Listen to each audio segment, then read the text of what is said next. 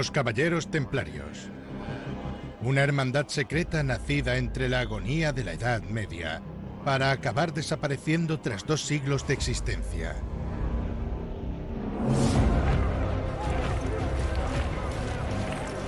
Hombres que dejaron huella en la historia y cuyas leyendas, las que los hicieron famosos, siguen vivas. Sus ropas blancas con la icónica cruz roja. Las riquezas que amasaron. Su disciplina y ferocidad en la batalla. Eran las tropas de élite, las fuerzas especiales del siglo XII. Mil años después, estos soldados de Cristo siguen rodeados de misterio. ¿Eran sacerdotes? ¿Eran monjes? ¿Eran caballeros? ¿Qué eran? Un cronista inglés los llamó un innegable nuevo monstruo. ¿Quién estaba detrás de la creación de la Orden del Templo? ¿Cuál era su misión? ¿Y cómo obtuvieron tanto poder en tan poco tiempo? A finales del siglo XII los templarios se habían convertido en una organización internacional sustancial. Gracias a los expertos en la Orden del Templo, inmersos en una investigación sobre las únicas evidencias escritas que existen de este periodo, hemos descubierto el nacimiento de la legendaria hermandad, una paradoja única de hombres que eran a su vez monjes y soldados. Era algo inaudito que existiera un código militar dentro de la regla religiosa. Ciertos pensadores cristianos opinaban que intentar unir rezos y batallas era una abominación.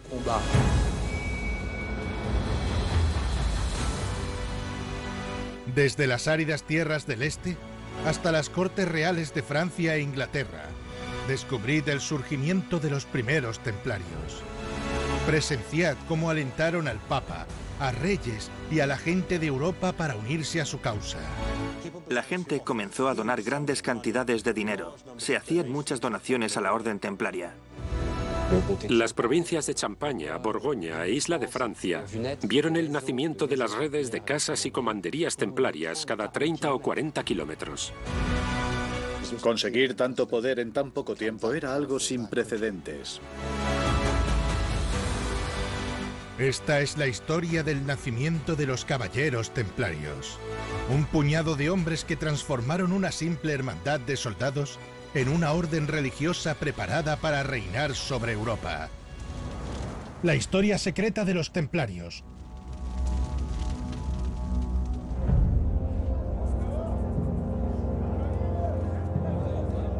Jerusalén. Fue aquí, en plena Edad Media, donde surgieron los primeros caballeros templarios.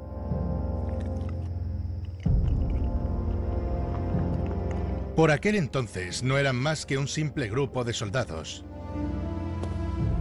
casi sin recursos, pero de gran devoción y entrenados para el combate. Juraron dedicar su vida a una nueva causa,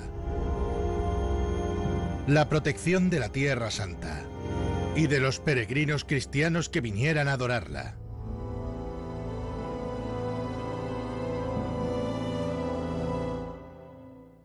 Para entender el origen de su existencia, tenemos que remontarnos a finales del siglo XI.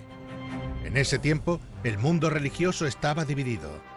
En el oeste, la gran mayoría de Europa se encontraba bajo la autoridad de la Iglesia cristiana y el Papa. El Islam dominaba el norte de África, el sur de España y el Oriente Próximo, mientras los turcos amenazaban al Imperio Bizantino, su capital Constantinopla, territorio de la Iglesia Ortodoxa. Tras la llamada a la acción del Papa Urbano II, la primera cruzada fue testigo de miles de cristianos que marcharon a través de Europa para reconquistar la Tierra Santa. Tras tres años de violenta lucha, estos cruzados recuperaron muchas posesiones, en particular la ciudad de Jerusalén, donde Jesucristo fue crucificado y donde se encuentra su tumba. Llegaron a Jerusalén el verano de 1099 y acamparon junto a las murallas de la ciudad alrededor de un mes, asediando Jerusalén. Una vez consiguieron atravesar las murallas en julio, hubo un baño de sangre. Se dice que la sangre les llegaba a las rodillas. Podría ser una exageración. Se sabe que las crónicas medievales suelen exagerar la escala de las matanzas, pero fue bastante feroz. Fue una matanza de musulmanes. La primera cruzada dio origen a los estados cruzados. La provincia de Edesa, el Principado de Antioquía, la provincia de Trípoli y el Reino de Jerusalén.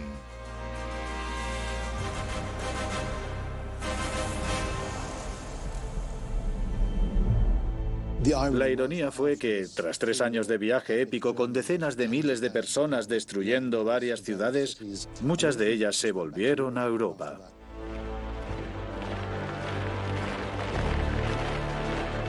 En los albores del siglo XII, la seguridad de estos estados cruzados se vio amenazada por todos los flancos, defendida tan solo por algunos caballeros de procedencias muy diversas que decidieron quedarse allí.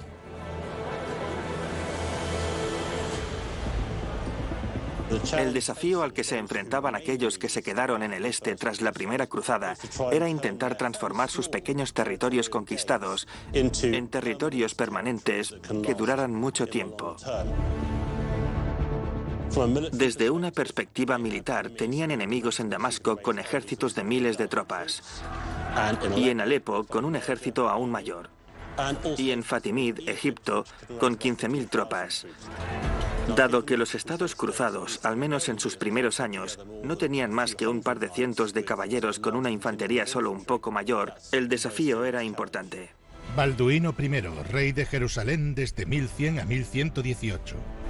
Iglesia del Santo Sepulcro, Jerusalén. En Jerusalén, la peregrinación cristiana estaba aumentando y la organizaban las autoridades de la ciudad sagrada.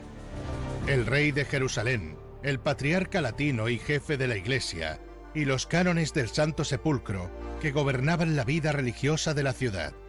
El Santo Sepulcro es la iglesia localizada en el lugar de la crucifixión y enterramiento de Cristo. Es una iglesia que comenzó pronto a atraer veneración cristiana, por lo que el Santo Sepulcro era la principal iglesia en Jerusalén y, por lo tanto, la iglesia de Oriente se estructuró alrededor del Santo Sepulcro, el patriarca y los cánones.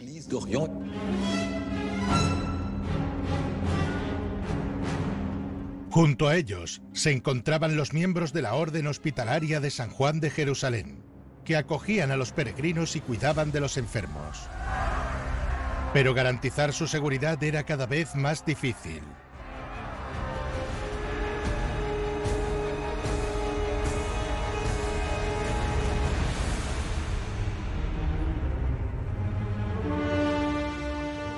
En esta época aún no existían los caballeros templarios. Los soldados a cargo de la seguridad de los peregrinos eran llamados milites sancti sepulcri, los caballeros del Santo Sepulcro. Era una hermandad de civiles armados que se organizaban entre ellos para proteger el Santo Sepulcro, a los hombres y a las propiedades a lo largo y ancho del reino de Jerusalén. Los milites Sancti Sepulcri no formaban parte de la orden canónica del Santo Sepulcro ni de la orden hospitalaria de San Juan de Jerusalén. Podría decirse que los milites Sancti Sepulcri eran los encargados de proteger a los peregrinos, a los cánones y, si fuera necesario, defender las zonas menos seguras. Se encontraban en una especie de duelo de dependencias dependían de los cánones, quienes dirigían su vida espiritual, y de los hospitalarios de San Juan de Jerusalén, quienes les mantenían y alimentaban. Entre las filas de estos milites sancti sepulcri, un caballero proclamó su independencia. Su objetivo era crear un grupo más poderoso. Una orden híbrida que nadie se había atrevido a imaginar antes. Un nuevo tipo de soldados, tanto religiosos como guerreros. Este caballero fundó lo que mucho más tarde se conocería como la Orden del Templo. Su identidad e historia se mencionan por primera vez en una crónica del siglo XI, escrita por Miguel el Sirio, patriarca de la Iglesia Jacobita de Antioquía. La crónica de Miguel el Sirio, relato histórico del siglo XII. A principios del reinado de Balduino II, un francés vino desde Roma a Jerusalén para rezar. Hizo la promesa de que no volvería a su país, sino que se haría monje tras haber ayudado al rey en los tres años de guerra. Junto con los 30 caballeros que lo acompañaban, se pasaría el resto de su vida en Jerusalén. Cuando el rey y sus varones vieron que el francés y sus caballeros habían realizado proezas en batalla, aconsejaron al hombre a servir en la milicia con sus 30 caballeros para defender el lugar de los bandidos en lugar de hacerse monje y servir solo a su alma. Este hombre cuyo nombre era Hugo de Pains aceptó el consejo y los 30 caballeros que lo acompañaban se unieron junto a él.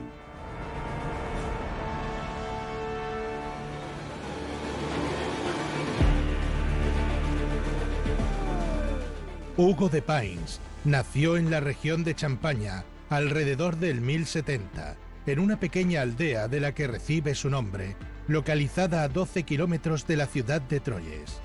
Era un caballero al servicio del conde Hugo de Champaña. Con su protección, Hugo de Pines se pasó tres años en la Tierra Santa a principios del siglo XII antes de volver a Europa. Hugo de Pines llevaba una vida en familia, tenía una mujer e hijos, y en 1114, tocado por una profunda devoción que habría estado en su interior mucho tiempo, volvió a la Tierra Santa, esta vez con la intención de no volver jamás. Hugo de Pines era estratega militar, un defensor de la Tierra Santa. Experimentó lo que Jerusalén era de verdad y debió ser una especie de revelación para él. En Jerusalén no podía ser un caballero como cualquier otro, solo podía ser un caballero que mirara hacia Dios y se dedicara al servicio a Cristo. Esa idea debió germinar en él cuando llegó a Jerusalén. Durante varios años, Hugo de Pines refinó su proyecto y en 1119 un suceso cambió su destino. Ager Sanguinis, Batalla del Campo de Sangre, Antioquía, 28 de junio de 1119.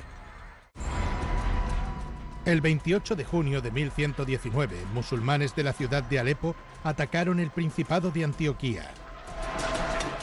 La intensidad de la batalla fue tan violenta que el suceso fue bautizado en latín como Ager Sanguinis, la batalla del campo de sangre.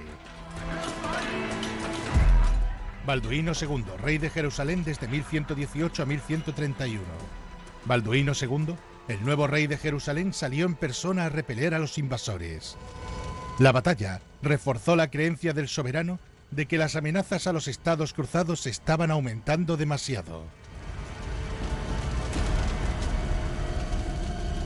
El nuevo rey, Balduino II, se dio cuenta de que necesitaba una mayor presencia militar.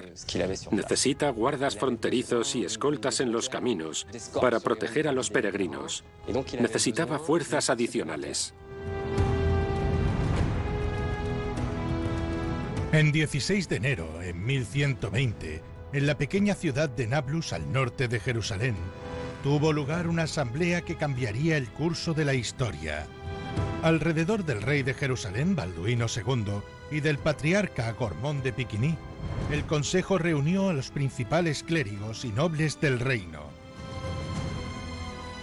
Ese día, ambos hombres aprobaron el proyecto concebido por Hugo de Pines, la formación de una nueva orden de caballeros, religiosos y militares a la vez, dedicada únicamente a la defensa de la Tierra Santa.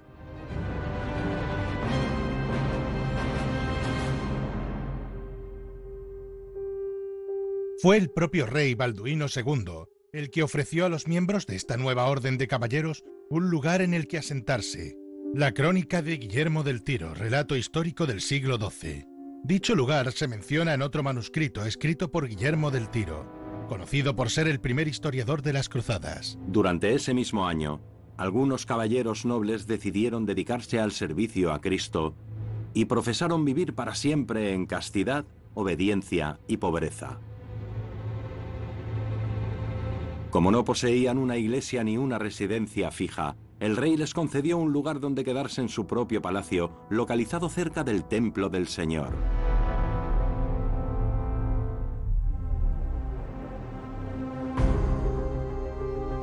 Enfrentados a los constantes conflictos de la Tierra Santa, los miembros de la nueva hermandad debían encontrar una forma de crecer. Los templarios en la década de 1120, si querían crecer, necesitaban tropas, reclutas de buena calidad, dinero y tierras en la Europa occidental que les proporcionaran los recursos necesarios para llevar a cabo su vocación. Hugo de Pines decide volver a Europa para embarcarse en una enorme operación de reclutamiento y recaudación de fondos. Fue de país en país. Francia, Champaña, Flandes, Inglaterra, intentando reclutar y extender su proyecto. Como agente que buscaba cruzados para el reino de Jerusalén, fue a las principales cortes de la Europa occidental. La gente empezó a sentir curiosidad por su persona, por lo que su orden intentaba conseguir. Cuando lo descubrieron, se sintieron tan impresionados que comenzaron a ofrecer grandes sumas de dinero. Enormes donaciones para la Orden de los Templarios, tantas que se volvieron muy ricos en muy poco tiempo. Pero Hugo de Pines y los fundadores de la Orden del Templo sabían que para traer más dinero y hombres a la Tierra Santa necesitarían el reconocimiento de las mayores autoridades del momento. Papa Honorio II, desde 1124 a 1130. Ciertos pensadores cristianos opinaban que intentar unir rezos y batallas era una abominación.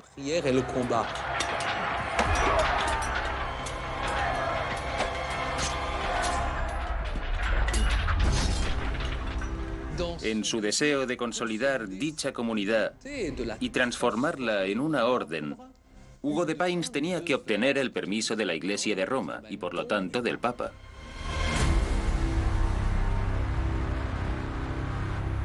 Para obtener la aprobación del Papa, Hugo de Pines usó sus conexiones en una región cercana a su lugar de nacimiento, Borgoña.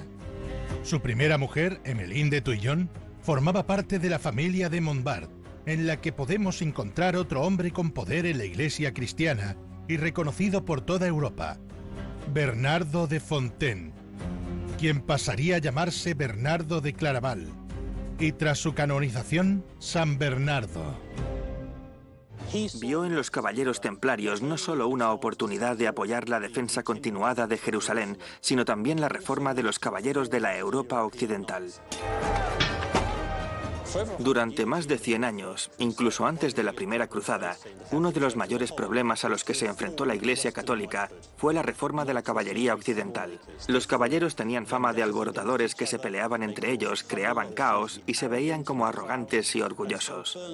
Lo que Bernardo de Claraval vio en los caballeros templarios fue la idea de usar a los templarios como un modelo a seguir para los caballeros occidentales, como diciendo, así es como deberían ser. Debían intentar alejarse de las contiendas internas y acercarse a lo que él percibía como una vocación divina. Convencido de que la nueva orden del templo representaba una oportunidad para la iglesia cristiana, Bernardo de Claraval escribió un manifiesto que pasaría a la historia llamado Elogio de la Nueva Milicia. Es un nuevo tipo de milicia que lucha una batalla entre la sangre y la carne y entre los espíritus malignos.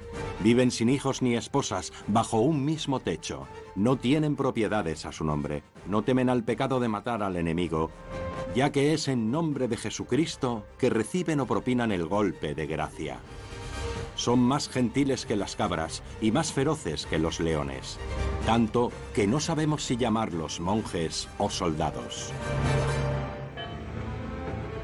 El 13 de enero de 1129, las autoridades de la Iglesia cristiana, bajo la dirección de Bernardo de Claraval, organizó el Concilio de Troyes, en el que se unieron un representante del Papa, miembros del clero, nobles y representante de la Orden del Templo. Durante el concilio se estableció y escribió la primera regla latina del templo. Hoy en día solo quedan 10 copias originales en todo el mundo. Entre ellas se encuentra este fragmento, escrito en francés y custodiado en la Librería Nacional Francesa.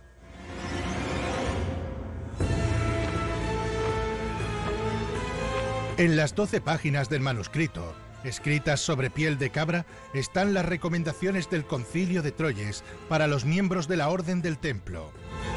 El ritmo de las plegarias cuando estén en combate, el cuidado que han de dar a sus caballos o la comida que han de comer. Debéis comer carne tres veces a la semana. Todo estaba señalado, hasta el más ínfimo detalle, ya que a diferencia de los monjes, los caballeros no pueden ayunar o dejar de dormir.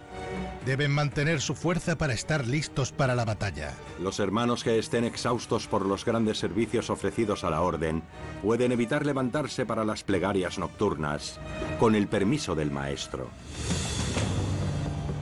Un poco más adelante, indica que los participantes del concilio de Troyes llevarán a la iglesia cristiana a una nueva era.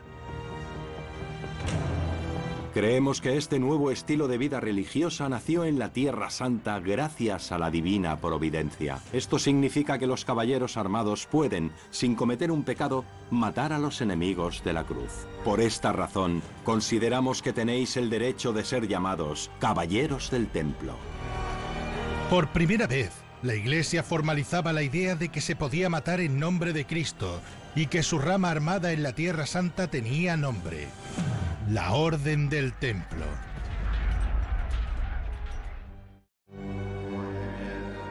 El concilio de Troyes marcó el nacimiento de la Orden del Templo y transformó la comunidad formada alrededor de Hugo de Pines en Jerusalén en una estructura de la Iglesia Latina.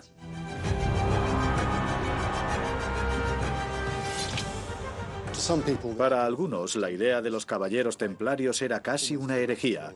Un cronista inglés llamado Enrique de Huntingdon les llamó un innegable nuevo monstruo.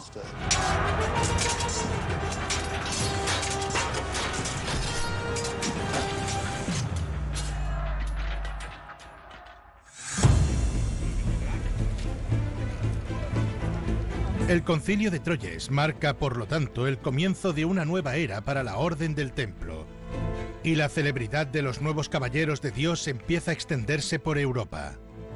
Tras el concilio de Troyes todo cambió y bastante rápido, ya que esta nueva orden le interesó al mundo occidental especialmente a la aristocracia del mundo occidental, que había encontrado una forma distinta de invertir sus donaciones, no donando a las órdenes monásticas tradicionales. Las donaciones empezaron a ser más altas y aumentar. Crecían de forma constante y rápidamente, en pocos años, en los 30, ya eran poderosos en el este y comenzaban a conseguir poder también en el oeste se convirtieron de forma efectiva en el primer ejército europeo desde los días del Imperio Romano. Roma colapsó en el siglo V, así que hablamos del primer ejército en más de 600 o 700 años. Fue un cambio muy radical. Había una fuerza militar permanente en Oriente defendiendo la cristiandad, defendiendo los intereses cristianos.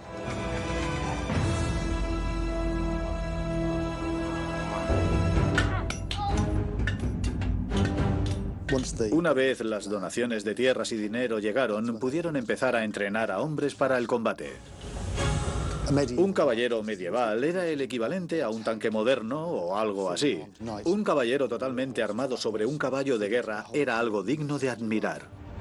Era mejor no estar cerca de ellos. Eran tropas de élite, las fuerzas especiales del siglo XII. Fue en esta época en la que nacieron los primeros símbolos de reconocimiento de los templarios, sobre los que se construiría su leyenda de luchadores extraordinarios.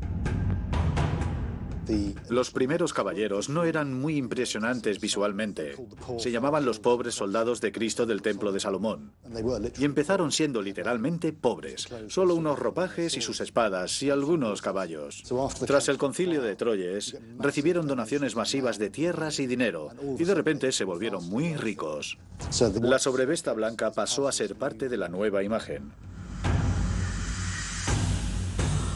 Nosotros lo llamamos cambio de imagen, pero para una persona medieval el blanco simbolizaba pureza.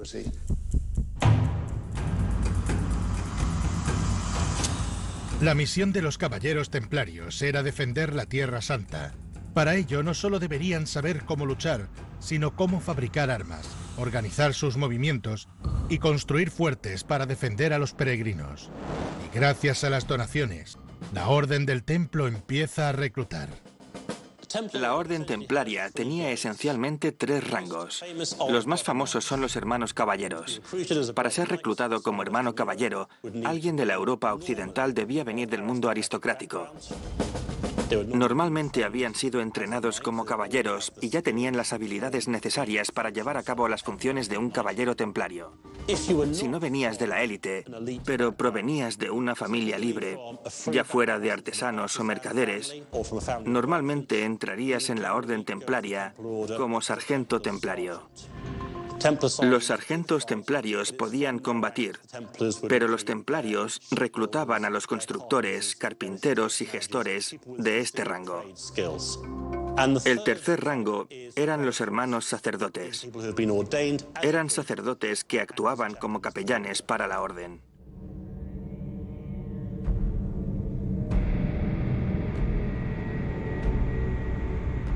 Cuando un aspirante entraba en el templo, se comprometía a una serie de cosas y obligaciones que tenían lugar en el marco de una ceremonia.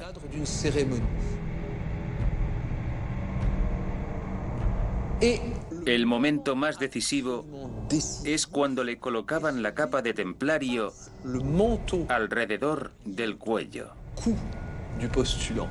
Ahí es cuando entraba en la hermandad del templo y entonces, inmediatamente, juraba respetar los votos de castidad, pobreza, obediencia y juraba luchar con todas sus fuerzas por la tierra santa.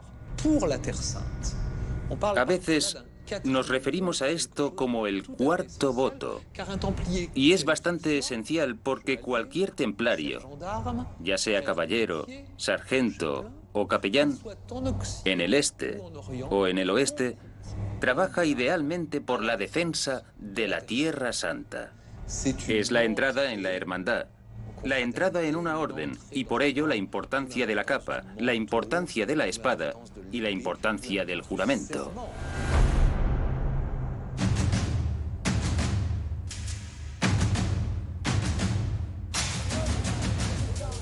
Con el tiempo, las casas templarias llamadas comanderías empezaron a construirse en la Europa occidental.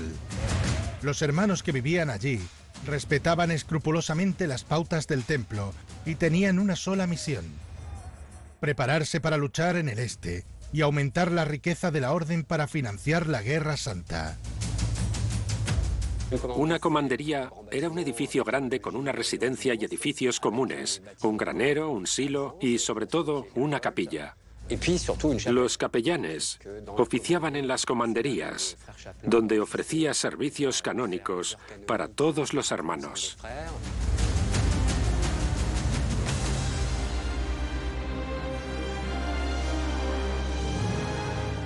Los distritos de Champaña, Borgoña, Provenza, Auvernia e Isla de Francia vieron el nacimiento de las redes de casas templarias y comanderías cada 30 o 40 kilómetros. Era una red que se extendió muy rápidamente durante el siglo XII. Estas comanderías y casas templarias se usaban también para reclutar. Su establecimiento, impacto y relaciones diarias con las poblaciones servían para aumentar ese reclutamiento.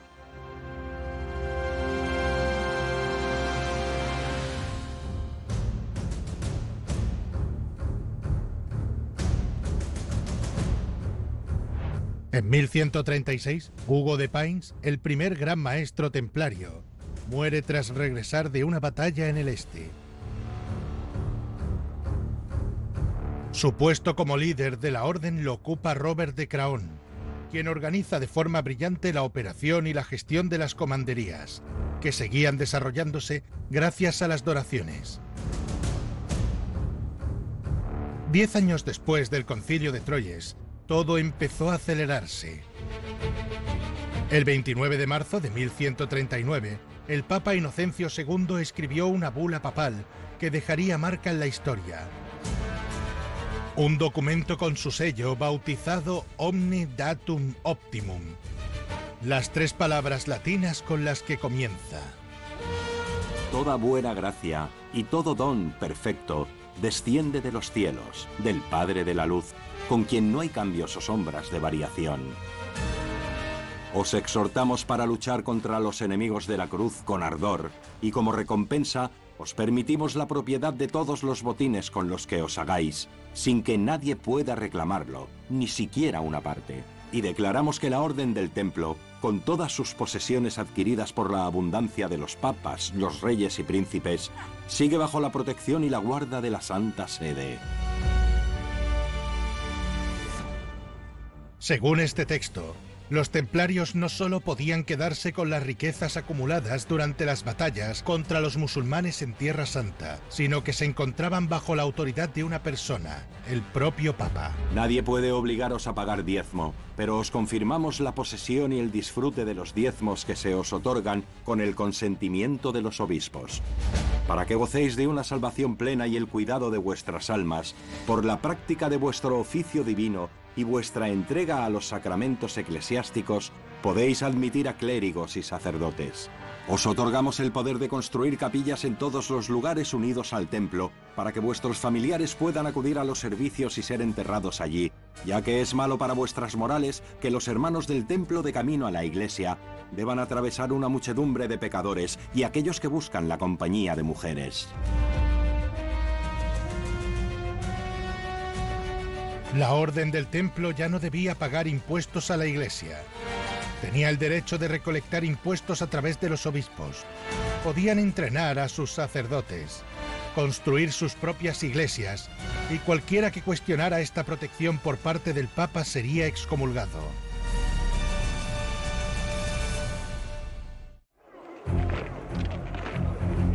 Los templarios no estaban sujetos a la autoridad de cualquier otro miembro de la Iglesia, ni arzobispos ni obispos, tan solo el propio Papa. Esto le daba a la orden una gran cantidad de libertad de movimiento, al menos dentro de la jerarquía de la Iglesia. También causó resentimiento entre los arzobispos y obispos y los otros miembros de la Iglesia, que sentían que la orden tenía demasiada independencia y no respondía a su liderazgo.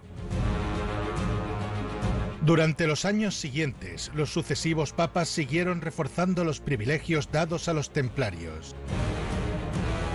En 1144 se pidió expresamente a los fieles que contribuyeran con la misión de los caballeros templarios y se estipuló que el Papa otorgaría su perdón a los benefactores de la orden templaria.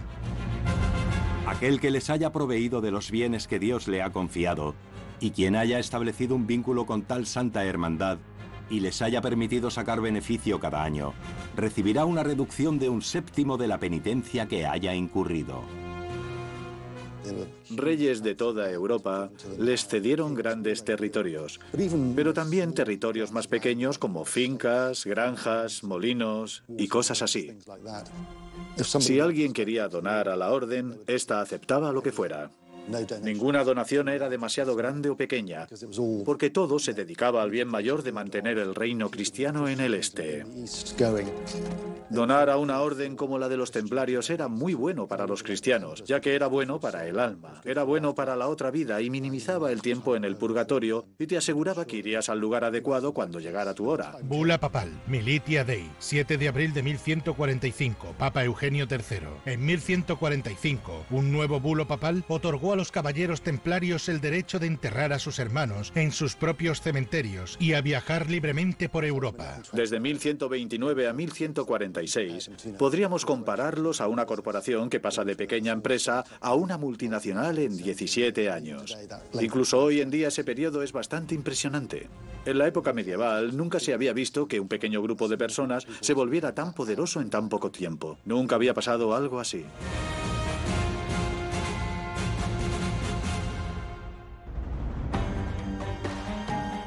Pero mientras la empresa de los templarios se desarrollaba rápidamente en el oeste, en el este la situación de los estados cruzados había empeorado.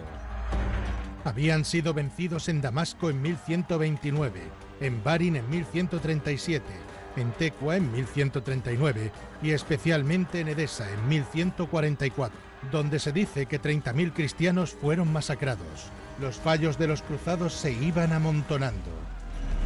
Estos no eran fracasos para los templarios, eran fracasos para el ejército del reino de Jerusalén, que había empezado a integrar a docenas de templarios. Pero los fracasos eran amargos. Los templarios carecían de influencia dentro del ejército y las cualidades de la orden y la disciplina por la que los conocemos no se imponía.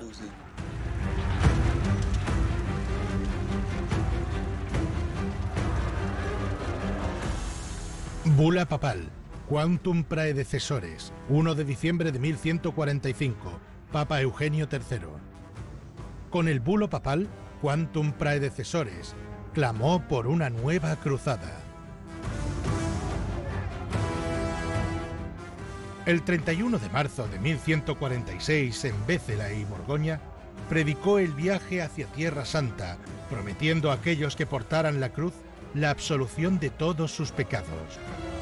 Entre los muchos soberanos de toda Europa que se unieron a la Segunda Cruzada estaba Luis VII, rey de Francia, y su mujer Leonor de Aquitania. Para ayudar en esta labor, se dirigieron a aquellos que tenían los medios necesarios, los caballeros templarios.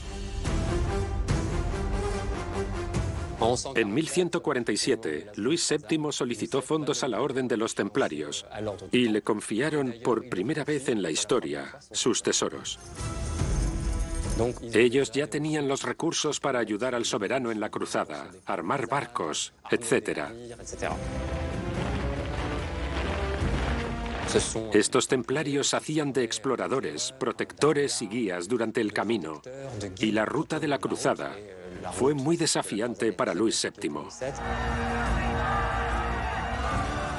Sufrieron unos duros ataques de los turcos y fueron los caballeros templarios, guiados por su mariscal Ebrard Barrés, quien se convertiría en gran maestro, los que salvaron al ejército real.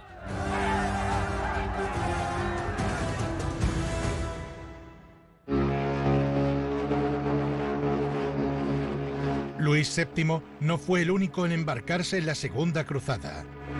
Conrado III, rey de Alemania, también llegó a Tierra Sagrada con casi 20.000 hombres a su lado. Pero desde los primeros meses de batallas, los ejércitos de los reyes sufrieron grandes pérdidas contra los musulmanes. El Monte Cadmo, Dorilé, Inab, derrota tras derrota. Y los muertos se apilaban. Financiar estas batallas perdidas estaba empezando a costar a los reyes. Así que para encontrar el dinero necesario, Luis VII necesitaba ayuda y volvió a recurrir a sus nuevos aliados, los caballeros templarios. Cuando la cruzada se encuentra dificultades en 1148, Luis recurre al maestro del templo y le dice, ¿puedes ayudarnos? Y el gran maestro sale en su barco con el dinero del fuerte templario. Era la primera vez en la que se ve a los templarios actuando como banqueros para los reyes europeos. No solo apoyaban los intereses de la Iglesia y luchaban para defender a Cristo y sus almas, sino que durante la Segunda Cruzada también eran poderosos financieramente y literalmente financiaron la cruzada. A pesar de la asistencia financiera por parte de los caballeros templarios, las tropas del rey de Francia y el rey de Alemania fueron incapaces de recuperar territorio de sus enemigos. Tras tres años de batalla, los dos reyes se rindieron. Una cruzada para nada, que aún así beneficiaría a la Orden del Templo.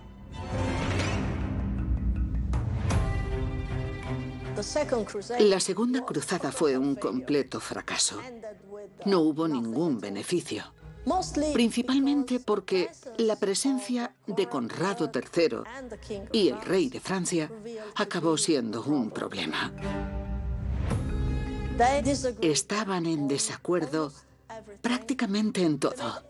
Tomaron todas las malas elecciones posibles, como el asedio a Damasco, que acabó mal para el rey de Francia tras gastar muchísimo dinero.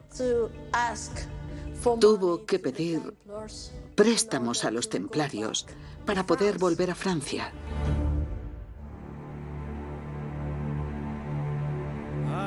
La derrota de la Segunda Cruzada seguramente ayudó a los templarios. Habían prestado dinero al rey. Representaban una fuerza que hizo que la situación allí les beneficiase. Los caballeros templarios habían demostrado al prestar dinero al rey de Francia y al reorganizar su ejército en cierto momento cuán efectivos podían llegar a ser. Esto no lo olvidaría el rey de Francia en un futuro.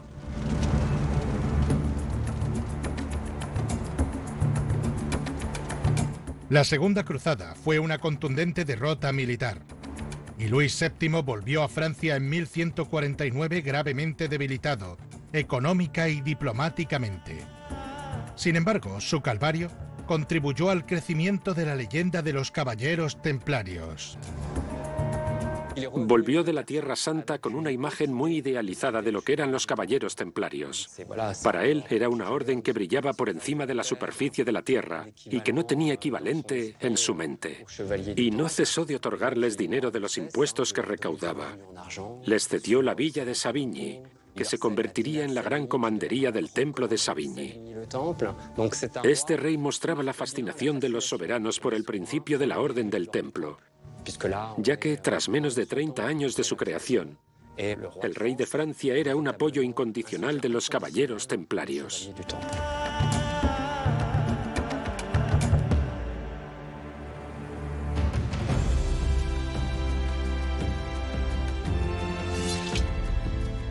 Durante la Segunda Cruzada, los templarios pudieron proveer a sus propias tropas para ir a la cruzada, a la vez que continuaron su trabajo en los Estados Cruzados y pudieron permitirse una serie de impresionantes préstamos al rey de Francia para apoyar su cruzada en la Tierra Santa. A finales del siglo XII, los templarios se habían vuelto una organización internacional sustancial. No sabemos exactamente cuántos miembros tenían, pero parece ser que había más de 600 caballeros guerreros en los estados cruzados. Pero tenían una contingencia aún mayor de infantería y otros empleados y seguidores. En la Europa occidental tenían el mismo número, o aún mayor, de hermanos caballeros, sargentos y otro personal que se encargaba de proveer de recursos a la Tierra Santa. Los templarios obtuvieron una reputación de avariciosos, pero creo que lo que realmente pasaba es que eran muy buenos hombres de negocios. A principios de la segunda mitad del siglo XII, la Orden del Templo iba volviéndose más y más poderosa. Con el apoyo de papas y reyes, la orden acumuló una riqueza considerable y construía comanderías en el oeste y castillos en el este. Sus filas no dejaban de crecer. El reinado de los nuevos soldados de Cristo acababa de comenzar.